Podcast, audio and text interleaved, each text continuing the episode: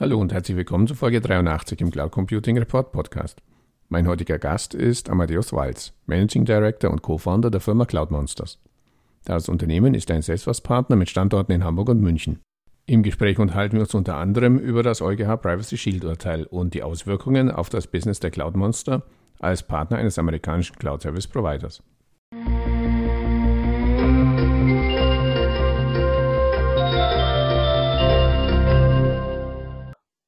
Hallo Herr Walz, herzlich willkommen zum Interview für den Cloud Computing Report Podcast. Zum Einstieg bitte ich Sie, sich kurz in zwei, drei Sätzen vorzustellen und natürlich kurz zu erläutern, wie es zum Firmennamen Cloud Monsters kam. Ja, hallo Herr Grohmann, vielen Dank für die Einladung. Ich bin Mitgründer und Geschäftsführer von Cloud Monsters, aber persönlich vor allem ein IT-Enthusiast. Also tatsächlich macht es mir Freude, das Leben sowohl im geschäftlichen, aber auch im privaten durch Nutzung von IT, von Software, von neuen Lösungen irgendwie besser zu machen und mir zu überlegen, welche Potenziale stecken eigentlich in einer Lösung drin, was ist da noch nicht erschlossen und was gibt es da einfach an neuen Möglichkeiten. Und diese Begeisterung ist etwas, die wir alle im, im Gründerteam bei Cloud Monsters generell einfach im Team teilen. Ich falle aber an einer Stelle ein bisschen aus dem Rahmen und das ist, dass ich bei aller Begeisterung für die Technik keinen akademischen Hintergrund im technischen Bereich habe. Der liegt bei mir woanders, nämlich in der Rechtswissenschaft. Mm. Ich bin Jurist mit äh, einem Fokus auf IP und IT-Law, also Intellectual Property mm. Law. Und das bringt immer eine ganz besondere Perspektive auf neue Entwicklungen und natürlich auch gerade die, die Cloud-Services. Cloud Monsters hat seinen Namen, weil in Cloud Computing, in Cloud Services steckt eigentlich eine monstermäßige Kraft. Also wenn wir uns überlegen, was das eigentlich an Möglichkeiten bietet, die man nur entfesseln muss, wie ein Monster, das einiges bewegen kann, dann äh, ist das genau der Punkt, den wir eigentlich ansprechen wollen. Was allerdings dabei wichtig ist, man muss natürlich so eine Kraft auch zügeln, das Monster also ein wenig kontrollieren und genau dafür sind wir eben da. Spannende Story. Ja, ich wusste natürlich aus dem Vorgespräch, dass Sie einen juristischen Background haben und auf Ihre juristische Expertise kommen wir ja noch gleich zu sprechen. Zum Einstieg aber noch, weil Sie ja eben auch Ihren Enthusiasmus ansprechen. Sie haben sich entschieden, Salesforce-Partner zu werden. Sie sind ein deutscher Salesforce-Partner. Können Sie kurz beschreiben, welche Leistungen Sie für Salesforce erbringen und vor allem ja bei dem riesigen Angebot, das Salesforce mittlerweile bietet, welche Lösungen Sie dabei abdecken? Ja, gerne. Bei Salesforce kommen wir eigentlich immer dann ins Spiel, bei Kunden, wenn es anderen schon zu schwierig oder zu technisch wird. Also egal, ob es da jetzt um eine Cross-Cloud-Implementierung geht, wenn man also Sales, Service und Marketing Cloud zusammenbringen möchte oder eben bestimmte Bereiche in Analytics nochmal auf das Unternehmen weiter anpassen. Oder auch bei technischen Dingen wie der Integration von Umsystemen.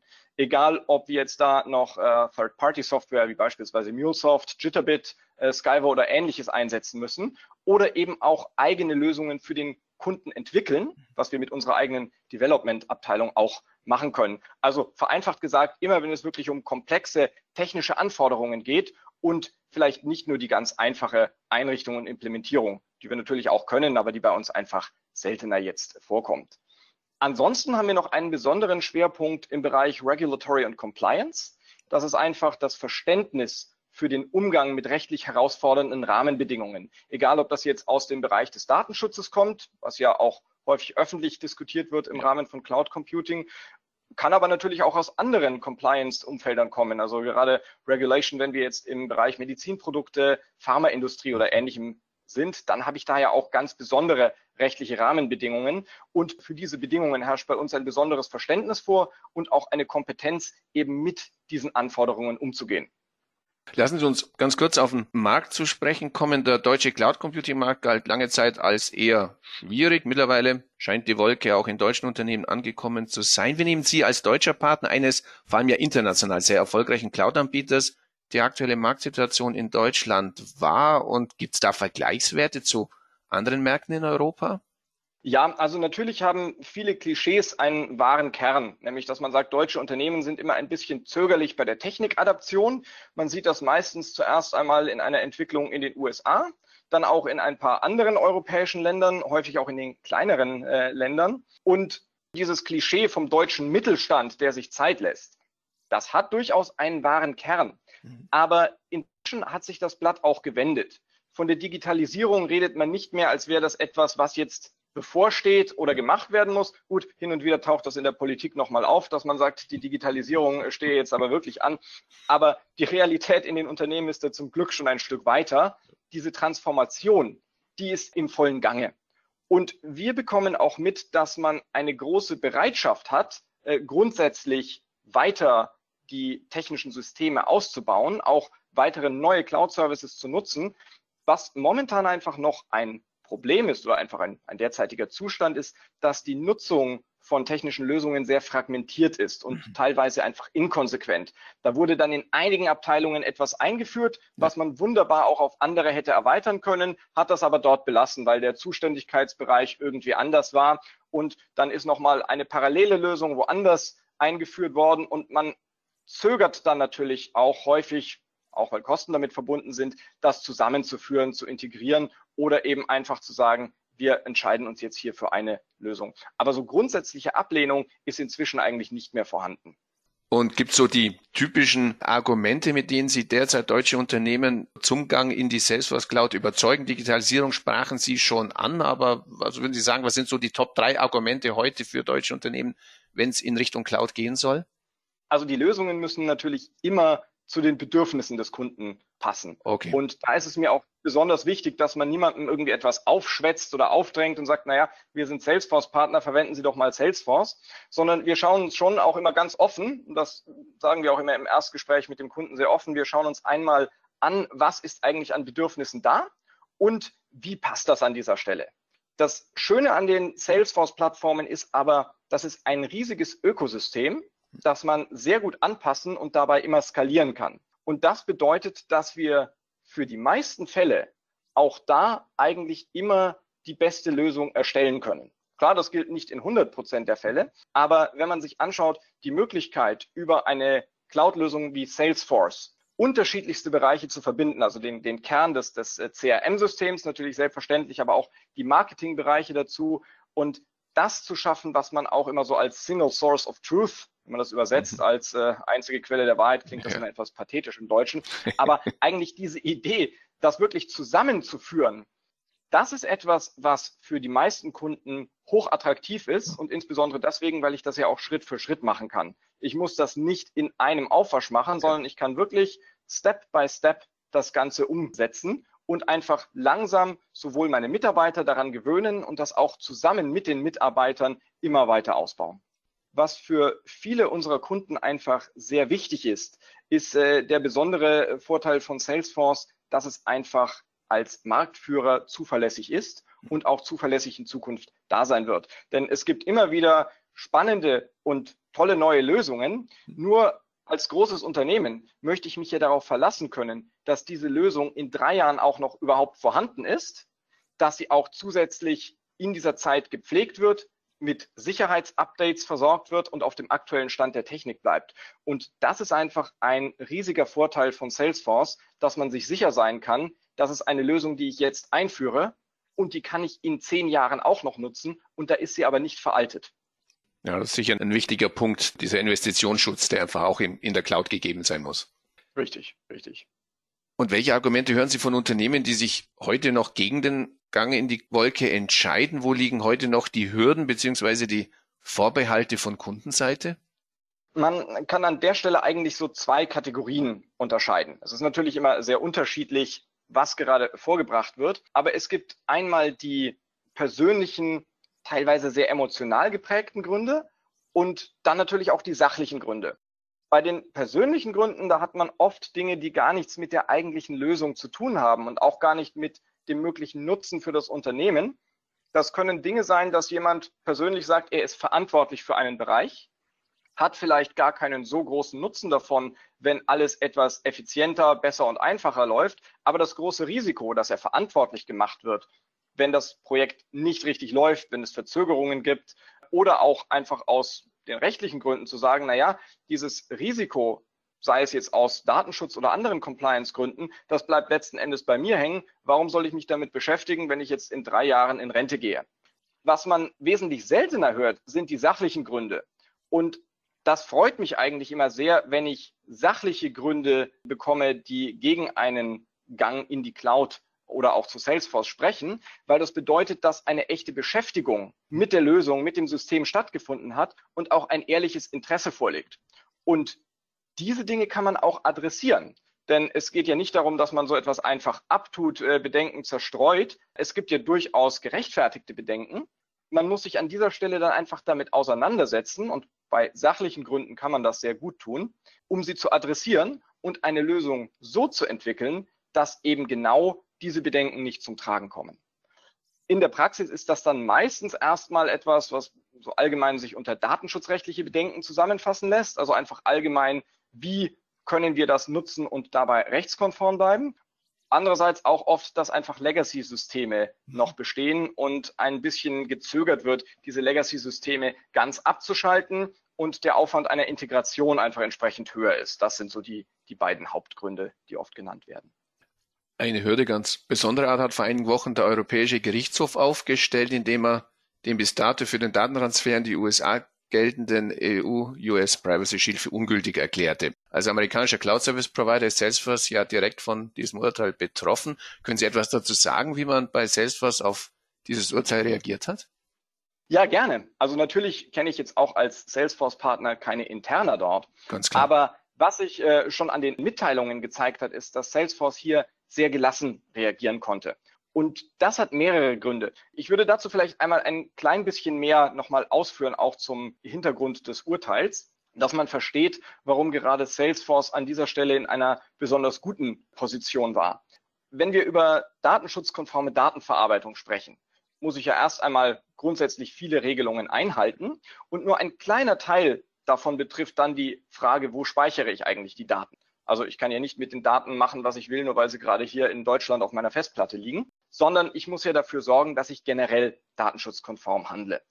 Und jetzt kommt der nächste Punkt, dass es heißt, na ja, aber das ist in jedem Fall nur dann möglich, wenn diese Daten auch ordentlich gespeichert sind. Also entweder im verkürzt gesagt europäischen Raum mhm. oder aber ich habe einen anderen Grund, mit dem ich sicherstelle, dass ich diese Daten auch übertragen kann, ohne dass dabei datenschutzrechtliche Bedenken bestehen in andere Länder. Da war einer dieser Punkte eben Privacy Shield, was ja eben letzten Endes auf einem Abkommen basiert, das dann durch die EU-Kommission anerkannt wird. Und genau das wurde an dieser Stelle gekippt, wo ich also früher sagen konnte, meine schöne datenschutzkonforme Verarbeitung, die hat eben auch Daten in den USA liegen und ich muss mich nicht mehr weiter darum kümmern, weil es gibt ja Privacy Shield. Dieses Argument ist weggefallen. Mhm. Es gibt aber auch noch andere Rechtsgrundlagen, aufgrund derer ich die Daten, die ich verarbeite, eben ins nicht-europäische Ausland übertragen darf. Da gibt es einmal die Standardvertragsklauseln, Standard Contractual Clauses, die ich eben einsetze, indem ich einen Vertrag schließe mit einem Unternehmen, zu dem ich das rüber übertrage, in dem vereinbart wird, dass ein ganz besonders enger Schutz dieser Daten erfolgt und dass eben auch die Dritten dann direkt bestimmte Datenschutzrechte dort erlangen. Hier hat der EuGH explizit gesagt, grundsätzlich sind solche Standardklauseln eine gute Möglichkeit, um das zu machen. Das ist zulässig. Jetzt kommt wieder der kleine Haken, aber ich muss trotzdem aufpassen, bei bestimmten Jurisdiktionen kann ich, egal was ich in den Vertrag einschreibe, das ja gar nicht sicherstellen und dann kann ich das auch wieder nicht machen. In diesem Fall ist das schon mal offen gelassen worden, wie das in den USA ist. Da gibt es unterschiedliche Anschauungen. Auch hier kann sich Salesforce aber noch einmal entspannt zurücklehnen, denn bei Salesforce habe ich nicht nur in Privacy Shield einen Grund gehabt, der jetzt weggefallen ist, oder in Standard Contractual Clauses, sondern in sogenannten Binding Corporate Rules. Das ist eine dritte Grundlage für die Datenübertragung in das nicht-europäische Ausland, nämlich dann, wenn das Unternehmen, zu dem ich das übertrage, sich bestimmte fest verbindliche interne Regelungen, diese Binding Corporate Rules gegeben hat und diese Regelungen auch durch entsprechende Datenschutzbehörden anerkannt und akzeptiert wurden, also letzten Endes abgesegnet worden sind. Mhm. Und an dieser Stelle war Salesforce eines der ersten Unternehmen, eines der ersten großen amerikanischen Unternehmen, die diese Mühe auf sich genommen haben, hier entsprechende Binding Corporate Rules zu schaffen und die auch in Zusammenarbeit und enger Abstimmung mit den europäischen Datenschutzbehörden absegnen zu lassen. Diese Binding Corporate Rules waren auch gar nicht Teil des Urteils. Das heißt, auf Salesforce-Seite kann man sich hier relativ gut zurücklehnen, weil das gar nicht davon betroffen ist. Natürlich, wenn man sich jetzt auf so eine juristisch-theoretische Ebene bewegt, kann man ja. sich immer fragen, naja, wenn jetzt mal in Zukunft wieder ein neues Verfahren, Schrems 3 oder von irgendjemand ganz anderem mal ein mhm. Verfahren kommt, könnte es sein, dass dann auch diese Binding Corporate Rules nicht mehr als Grundlage möglich sind. Denkbar ist das sicher, aber das ist einfach momentan nicht der Fall. Und man kann davon ausgehen, dass auch hier die Zusammenarbeit zwischen der Europäischen Kommission mit den USA und anderen Ländern dazu führen werden, dass wir in Zukunft neue Grundlagen haben. Gab es eigentlich? Ja, und vielleicht noch, wenn ich eine, äh, einen kleinen Exkurs mir erlauben darf, unabhängig jetzt von dieser Übertragungsfrage, also der Frage, wo ich eigentlich die Daten gespeichert habe. Salesforce hat natürlich auch in der Europäischen Union entsprechende Serverkapazitäten angemietet. Das heißt, das muss jetzt, wenn ich Salesforce einsetze, noch gar nicht mal zum Einsatz kommen. Für die dann datenschutzkonforme Verarbeitung der Daten habe ich bei Salesforce, das war auch sehr früh bei Salesforce einfach der Fall, sehr weitreichende Möglichkeiten, alles zu implementieren, was ich eben brauche, um auf meiner Seite als Kunde von Salesforce sicherzustellen, dass meine Datenverarbeitung rechtskonform erfolgt. Weil Sie die Kunden ansprechen, gab es eigentlich eine Reaktion von Kundenseite auf das EuGH-Urteil und wenn ja, wie fiel die aus? Mhm, also an dieser Stelle hat die Pandemie einfach vieles überschattet. Das äh, war wirklich gerade in diesem Zeitraum, ja. man hatte gerade angefangen, das Homeoffice überall zu implementieren, wieder ein bisschen aufzuatmen. Da muss man sagen, da hat das jetzt nicht so eingeschlagen, wie es vielleicht zu einem anderen Zeitpunkt mhm. das getan hätte. Es war jetzt auch aus juristischer Sicht kein wirklich unerwartetes Urteil. Klar. Ja. Hat natürlich trotzdem äh, in den Datenschutzabteilungen sehr eingeschlagen, weil man einfach einmal schnell schauen musste, was machen wir eigentlich gerade? Sind wir davon jetzt direkt betroffen? Aber tatsächlich ist das alles momentan etwas überschattet worden. Und was wir schon auch mitbekommen haben, ist, dass ein großes Vertrauen in die großen amerikanischen Anbieter besteht. Und zwar dahingehend, dass man sich dort einfach auch darum kümmern wird, eine rechtskonforme Nutzung zu ermöglichen. Das heißt natürlich nicht, dass man da jetzt alle Viere gerade sein lassen kann und sagen kann, da kümmert sich schon Salesforce drum, weil die sind ja sehr groß und wissen alles. Aber es herrscht schon die Erwartungshaltung und die auch durchaus berechtigt ist. Salesforce wird uns informieren und wird uns die Tools bereitstellen, die wir einfach brauchen, um das weiterhin datenschutzkonform zu machen. Ja, damit sind wir eigentlich schon beim nächsten Thema. Sie sprachen die Corona-Pandemie an, die derzeit uns natürlich alle äh, sowohl privat wie auch äh, beruflich beschäftigt. Viele Marktbeobachter gehen davon aus und mittlerweile gibt es auch schon entsprechende Zahlen und Marktanalysen, dass Cloud Computing von der derzeitigen Situation profitieren wird. Insbesondere, Sie sprachen das Homeoffice ja auch an, wenn es um Online-Videoconferencing oder Online-Collaboration-Tools geht. Wie haben Sie die letzten Monate erlebt und welche Auswirkungen hatte Corona auf Ihr Business? Ja, das ist natürlich auch an uns nicht spurlos vorbeigegangen. Mhm. Das war ja eine Situation, die sich dann im öffentlichen Bewusstsein sehr plötzlich noch einmal verschärft hat und auch für die meisten Unternehmen ja unerwartet kam. Das heißt, es gab verständlicherweise auch eine Neupriorisierung bei unseren Kunden. Das heißt, dass viele Projekte zunächst verschoben wurden und einfach auf einen späteren Zeitraum gelegt. Und wir haben dann gesehen, dass tatsächlich, nachdem dieses erste Chaos sich gelegt hatte, dann auch ein großes Verständnis dafür gekommen ist, dass es eigentlich eine gute Gelegenheit ist, das jetzt zu nutzen, um eben entsprechend neue Systeme, neue Services im Unternehmen einzuführen, um einfach auf die geänderten Bedingungen, also vermehrtes Homeoffice, vermehrte Remote-Arbeit Rücksicht nehmen zu können. Und was ich an dieser Stelle sehr spannend finde, ist, dass man denkt natürlich sofort an Kommunikationslösungen. Ja. Man denkt an Videoconferencing, man denkt auch an die Collaboration, wie können wir unsere Dokumente gerade zusammen bearbeiten. Was in der Diskussion immer ein bisschen untergeht, sind die Systeme, die eigentlich das Rückgrat eines Unternehmens und gerade des Vertriebs bilden, also das CRM-System mhm. und die Datenqualität, die die Daten des CRM-Systems und ähnlicher Systeme haben, die sind ja absolut notwendig, gerade wenn ich jetzt nicht mehr einfach mal rüber zu den Kollegen gehen kann und sagen kann, ach, hast du dir da ein paar Notizen gemacht oder ich habe da selber noch irgendwas in den Akten gehabt oder bei, je nachdem wie die Firmen-IT strukturiert ist, zu sagen, naja, da logge ich mich jetzt hier gerade nochmal in unser anderes Netzwerk ein und in dem Shared-Ordner waren ja noch ein paar Daten. Das wird jetzt alles einfach sehr viel schwieriger. Und in dem Moment, in dem ich hier ein System habe, in dem ich diese Daten zusammengeführt habe, eine hohe Datenqualität habe, das ist ein entscheidender Vorteil, über den man so gar nicht häufig spricht. Stimmt. wäre mir jetzt auch gar nicht in den Kopf gekommen, dass es natürlich beim Vertrieb oft dieses Flurfunksbedarf. Du sag mal, was ja, war das war auch nie ein Problem. Das war ja früher relativ einfach. Dann schaut man einfach vorbei, ist der Kollege genau. gerade da. Und die Sachen, wenn die an verschiedenen Orten liegen, ja. das war einfach nicht weiter tragisch. Ja. Und diese Situation, natürlich war es immer schneller, wenn ich schon ein ordentlich gepflegtes System habe. Klar. Aber das hat sich einfach jetzt extrem verschärft. Mhm. Und wenn ich eben nicht mehr einfach ins Büro fahren kann oder das dann mit erheblichem Zeitaufwand verbunden ist, dann hat das einfach eine ganz andere Priorität. Mhm, mhm. Ja, lassen Sie uns abschließend den obligatorischen Blick in die Kristallkugel werfen. Wie fällt Ihre Prognose als Partner eines der ja wirklich großen internationalen Cloud Service Provider für die Weiterentwicklung des deutschen Cloud Computing Marktes aus?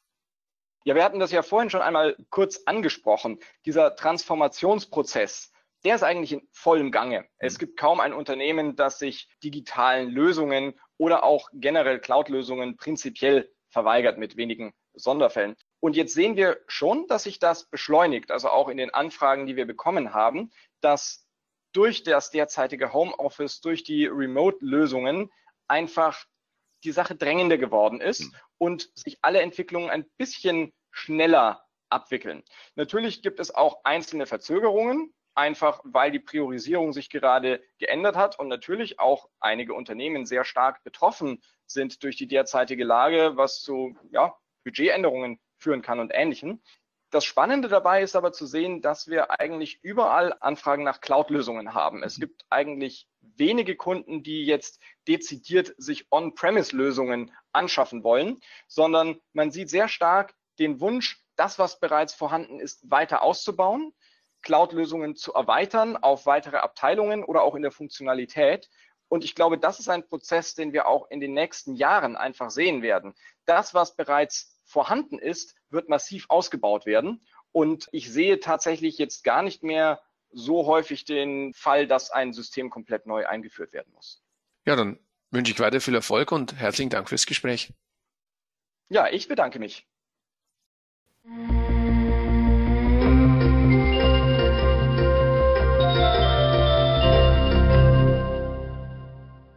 An dieser Stelle herzlichen Dank für Ihre Aufmerksamkeit. Weitere Informationen zum Interview finden Sie im Cloud Computing Report in der Rubrik Podcast. Wenn Sie regelmäßig über aktuelle News und Hintergrundinformationen rund um das Thema Cloud Computing informiert werden möchten, abonnieren Sie am besten unseren Newsletter. So viel für heute. Vielen Dank fürs Zuhören und bis zum nächsten Mal. Ihr Werner Grohmann.